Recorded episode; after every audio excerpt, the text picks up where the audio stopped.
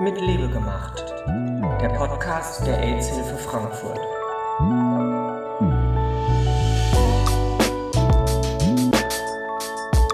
KISS. Das hat nur vermeintlich etwas mit Küsschen Küsschen zu tun. KISS ist nämlich die Abkürzung für die Kriseninterventionsstelle für cis-männliche, queere und transprostituierte. Das KISS ist ein Projekt der AHF. Im KISS stehen Essen und Getränke für die KlientInnen bereit. Sie können duschen, ihre Kleidung waschen, sich mit anderen unterhalten, spielen oder sich einfach aus dem harten Szenealltag zurückziehen. Die Klientinnen werden mit Kondomen und Gleitmitteln versorgt und die qualifizierten MitarbeiterInnen stehen für Beratungsgespräche und Begleitungen zur Verfügung. Im Bedarfsfalle intervenieren sie bei Krisen und loten gemeinsam mit ihren KlientInnen Wege, zum Beispiel für einen Ausstieg aus der Prostitution aus. Von Montag bis Freitag hält das KISS außerdem für Klientinnen auch Tagesruhebetten bereit. Ja, ich sitze zusammen mit Karin Fink im KISS und ich würde vorschlagen, Karin, dass du dich doch einfach mal vorstellst, bitte. Also mein Name ist Carol Fink und ich arbeite seit ähm, Ende November 1992 im KISS. Das heißt, in diesem Jahr gibt es 30 Jahre. Und KISS steht als Abkürzung für Kriseninterventionsstelle für Stricher. Was ist denn das Besondere für dich an der Arbeit für die AHF und in deinem Bereich im Besonderen? Also damals war es für mich ganz wichtig, als ich angefangen habe, hier bei der AIDS-Hilfe zu arbeiten, dass ich einen kleinen Verein finde, ähm, der viel im sozialen Bereich auch macht und vor allem, dass ich einen Arbeitsbereich habe, den ich mitgestalten kann, vielleicht sogar selbst äh, gestalten kann. Und ähm, da bot sich damals KISS an, weil äh, KISS ist 1990 als Anlaufstelle entstanden und ich bin eben dann 92 dazugekommen, ähm, bot sich das an, eben in der Konzeptarbeit mitzuarbeiten und das KISS eben mit meinem damaligen Kollegen gemeinsam zu entwickeln, weiterzuentwickeln vor allem und zu gestalten. Die AIDS-Hilfe bietet für mich auch einen Raum, wo politische Arbeit auch machbar ist. Und mir war es wichtig ähm, in, für die Arbeit, dass ich vor allem mit Menschen in prekären Situationen und Lebenslagen äh, arbeiten kann und vor allem auch, was ich nochmal wichtig fand, auch Menschen, die am, ja, eher am Rande der Gesellschaft stehen oder eigentlich auch übersehen werden. Und das bot die Arbeit äh, im KISS in mehrfacher Weise. Kriseninterventionsstelle, das hört sich recht dramatisch an. Wie muss man sich dann einen Tag im KISS vorstellen?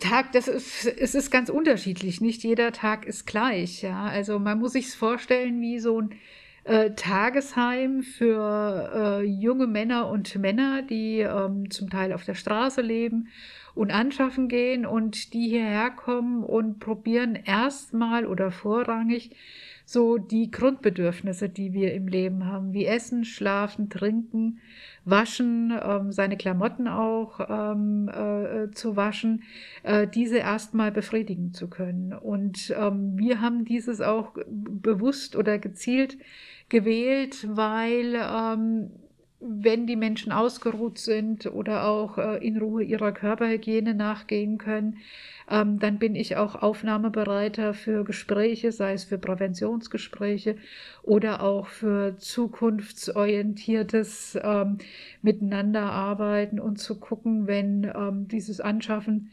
nichts mehr ist für denjenigen, zu gucken, welche Möglichkeiten hat er denn oder, oder sie. Wir haben auch transidente Klientinnen also welche Möglichkeit hat die Person, ähm, um sich eventuell umzuorientieren? Oder eben auch, wenn jemand sagt, das ist es für mich und ähm, das ist einfach mein Job, den will ich machen, dann auch zu gucken, wie komme ich da gut und sicher und eben auch für die Gesundheit und die Psyche gut ähm, durch diesen Job hindurch. Ich habe verstanden, das KISS gibt es seit 1990. Ja. Wie war denn damals die Ausgangssituation? Was war denn die Motivation für die AHF, da so ein Konzept aufzubauen? Ja, also es ist ja damals aus diesem Sofortbekämpfungsprogramm ähm, von AIDS entstanden, da waren ja Streetworker-Modelle, ähm, die ähm, ins Leben gerufen worden sind und unter anderem hatte die AIDS-Hilfe damals ähm, Streetwork äh, unter den Substanzmittelgebrauchen, also drogenkonsumierenden Menschen. Ähm, und da wurde dann festgestellt, dass es dort Männer oder auch Jungs gibt, die ähm, nicht anschaffen gehen wegen der Drogen, sondern eben vielleicht auch noch andere Gründe haben, anschaffen zu gehen und auch die Droge da nicht im Vordergrund steht, sondern oder stand, sondern das Anschaffen an sich. Und man hat dann auch relativ schnell festgestellt, dass die Arbeiten auf der Straße gar nicht ausreichen, weil die Klienten einfach viel mehr brauchen, eben Ort zum Ausruhen, ähm, auch weg von der Szene und eben genau das, die existenziellen Grundbedürfnisse abdecken zu können. Auch weil die meisten obdachlos äh, waren und sind und dass sie einfach auch ähm, ja so ein Teil, sage ich jetzt mal, zweite Familie oder auch Heimat finden können, äh, wo sie für eine bestimmte Zeit unterkommen können. Und das war eigentlich die Lage dann, dass man dann sagte, gut, jetzt ist es, wäre es sinnvoll, vielleicht eine Anlaufstelle ins Leben zu rufen und dann zu gucken, äh, wie man sie finanzieren kann über eine Projektfinanzierung. Wie können die Männer, an die sich mehrheitlich, aber auch die Transidenten, wie können die dieses Angebot denn annehmen? Wie kommt man hierher? Was kostet's? Und gibt es bestimmte Voraussetzungen, wer hierher kommen kann? Oder kann hier prinzipiell jeder kommen? Erstmal, natürlich kommen viele hierher und äh, wir gucken da schon auch genauer hin, weil ähm, hier ist es wirklich, also hier zählt es, wer anschaffen geht, ja. Und ähm, natürlich fragen wir da schon auch ein bisschen genauer nach, wenn jemand kommt und äh, einfach wirklich zu gucken, nicht, dass das jemand ist, der unser Angebot, übrigens alles hier ist ähm, umsonst kostenlos und ähm, dann ist es natürlich auch der Reiz für viele, da nämlich auch partizipieren zu können. Ja, es gibt viele Menschen, die einfach Hunger haben oder vielleicht auch mal einen Schlafplatz suchen tagsüber. Und dementsprechend bietet sich das an, damit wir dann hier nicht überrannt werden und dann vielleicht unsere Zielgruppe dann hinten runterfällt, ähm, haben wir dann schon mal ein bisschen genauer nachgefragt, ja. Und ähm, wir haben und einfach haben wir dann auch ganz schnell gemerkt, ähm, dass äh, wer dann zu der Zielgruppe gehört und nicht. Und die eben nicht hierher gehören, die haben wir, das haben wir dann auch nicht einfach so gehen lassen. Die durften sich dann schon an diesem Tag dann auch aufhalten und hier auch mitessen und sie haben dann auch von uns Adressen in die Hand gedrückt bekommen, wo sie sich in ihrer Notsituation hinwenden können. Das ist sehr fair. Ihr macht ja auch Unterstützungsangebote für die Menschen, die hierher kommen. Was ist denn Teil dieser Unterstützungsangebote und was ist dann auch nicht mehr Teil dieses Angebots? Also Teil dieses Angebotes ist natürlich erstmal vorrangig, ähm, ist die Primärprävention steht an, also zu gucken, dass jemand sich nicht ähm, ansteckt mit sexuell übertragbaren ähm, Infektionen und Krankheiten und äh, dann Aufklärung zu betreiben, äh, dann die existenziellen Grundbedürfnisse, die ich schon genannt habe, wie Essen, Waschen, Schlafen, Duschen. Und dann kommt natürlich alles weitere, die ganze psychosoziale Begleitumstände, auch äh, wenn Leute in der Krise sind, wenn sie Probleme haben, wenn sie Konflikte haben, die dann häufig eben die Suche nach einer Unterkunft oder sie sind beim Kunden untergekommen, das, wo es dann Schwierigkeiten gibt, ja, also dann was weiteres suchen oder zu gucken oder dass wir gebeten werden, vielleicht auch in der Mediation zu gucken, dass diese Konflikte sich verändern oder vielleicht sogar ganz aufhören. Ähm, das sind ähm, Beratungsthemen, dann auch welche, die eine Strafe gekriegt haben, sei es über Schwarzfahren ähm, oder weil sie ähm, sich vielleicht ähm, irgendwo auf der Straße manchmal auch schlecht benommen haben oder so, ja. Mhm. Da, dass dann geguckt wird oder einfach, dass das Leben ähm, nicht so rund läuft, wie sie sich das vorgestellt haben, sie Geld nach Hause schicken müssen und eigentlich gar kein Geld verdient haben was man da machen kann. Also eine, wirklich die ganze Bandbreite an Unterschiedlichkeiten, äh, die es im Leben gibt, die werden auch hier reingetragen. Und wir sind mehr oder weniger ähm, die Feuerwehr, die auf ja die einzelnen Anfragen und Erzählungen und ja, Zustände und Situationen einfach reagieren und gucken dann kreativ damit umzugehen, um vielleicht dann der Berg, der erstmal groß erscheint, ein bisschen kleiner werden zu lassen. Also, dass wir einfach auch sortieren mit den Jungs und gucken dann, äh, was ist jetzt sinnvoll erstmal anzugehen, was kann man liegen lassen und dann später nochmal aufnehmen. Also, das sind dann unsere Aufgaben und vor allem auch immer wieder motivieren, ja. Und immer wieder auch ähm, tatsächlich äh, nachzufragen, zu gucken und äh, immer wieder zu erklären, warum Dinge äh, wichtig sind und warum man manche Dinge machen muss, die einem vielleicht auch wirklich leidig sind, ja. Das geht uns ja allen so oft. Ähm, inwieweit haben sich denn über die Jahre seit der Gründung des KISS die Klientel und ihre Situation und vielleicht auch die Nachfrage verändert?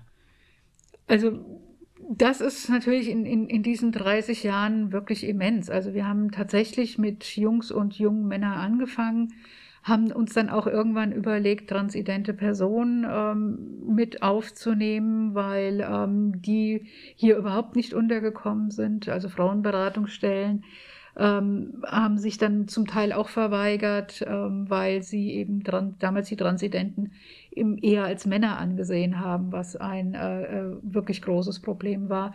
Selbsthilfegruppen haben auch Schwierigkeiten gehabt, weil die dann anschaffen gegangen sind und das wurde häufig als das Klischee von transidenten Personen angesehen und das dann bestätigt zu bekommen, hat man es dann auch eher abgelehnt. Also das war der Grund, warum wir es erweitert haben. Dann kam es beim Streetwork hinzu, dass natürlich auch wir auch den Kunden, den Freiern begegnet sind und da es auch zu Problemen und Schwierigkeiten kam, ähm, zu Abhängigkeiten und ähm, da und es gab auch damals gewalttätige Übergriffe in der Szene, so dass wir dann geguckt haben, wo wir auch deeskalierend wirken können und haben die Freierberatung aufgenommen.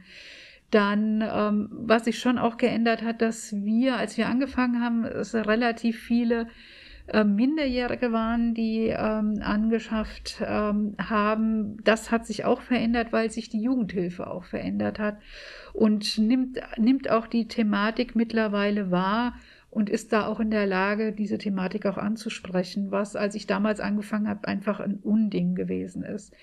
Oder auch viele ähm, Vorurteile hatten, sich äh, in eine Wohngruppe jemand zu holen, der anschaffen geht.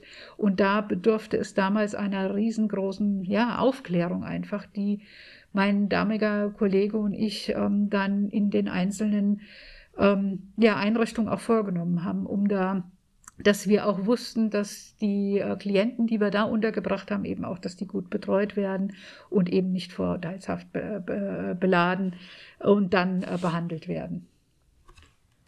Das bedeutet, dass auch im KISS vieles im Fluss ist. Das mache ich lieber nochmal.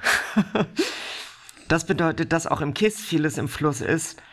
Kannst du einen Ausblick geben, wohin die Reise geht und wo sich eventuell neue Schwerpunkte abzeichnen? Ähm, Warte mal, da muss man noch mal. Darf ich das jetzt sagen, was wir vorhaben? Ja, das hatten wir das letzte Mal nämlich auch. Aber wir okay. warten mal, bis der gerade weggefahren ist. Ja, okay. Äh, doch, das, genau, das, äh, genau, das, das wäre jetzt genau der Punkt quasi. Okay. Dann machst du nämlich die eigene Überleitung zu dem nächsten Interview, das ich dann mit dir darüber okay, führe. Gut. Also, das bedeutet, dass auch im KISS vieles im Fluss ist. Kannst du einen Ausblick geben, wohin die Reise geht und wo sich eventuell neue Schwerpunkte abzeichnen? Ja. Also die Reise, die ähm, entwickelt sich jetzt wirklich nochmal nach 30 Jahren nochmal anders. Also wir haben ähm, tatsächlich durch Veränderungen in der Szene, auch sicherlich durch die äh, äh Pandemie und äh, natürlich auch insgesamt, ähm, also die Veränderung quasi, dass die Menschen auch ins Netz abgewandert sind, ähm, haben wir hier festgestellt, dass die Anlaufstelle, so wie sie vor Jahren mal genutzt äh, worden ist, nicht mehr genutzt wird. Und wir haben uns dann äh, wirklich überlegt und die Nachfrage, oder sagen wir mal so, die Nachfrage dann auch ähm, eher von den Klienten nach äh, Beratung kam und weil sie einfach anderweitig untergekommen sind und haben dieses, diese Niedrigschwelligkeit, wie wir sie geboten haben, so nicht mehr gebraucht. Und deshalb werden wir auch in neue Räumlichkeiten äh, ziehen, die dann im Bahnhofsviertel angesiedelt sind und ähm, ja, dort eher dann auch Beratung anbieten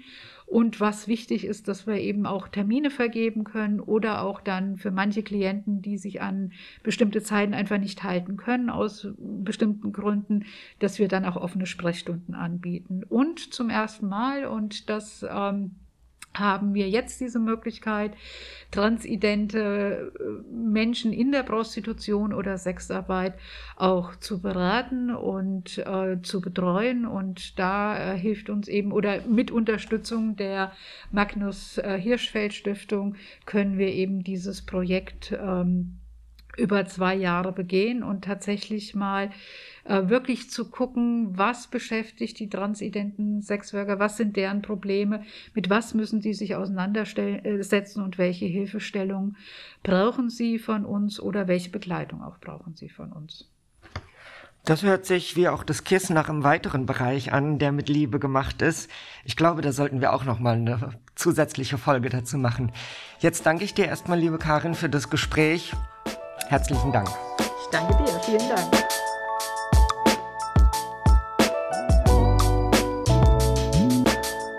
Wer jetzt diese Folge gehört hat und glaubt, dass er oder sie Bedarf hat an den Angeboten des KISS, ein Link über Google Maps packe ich auch nochmal in die Show Notes, in die Informationen zu dieser Folge.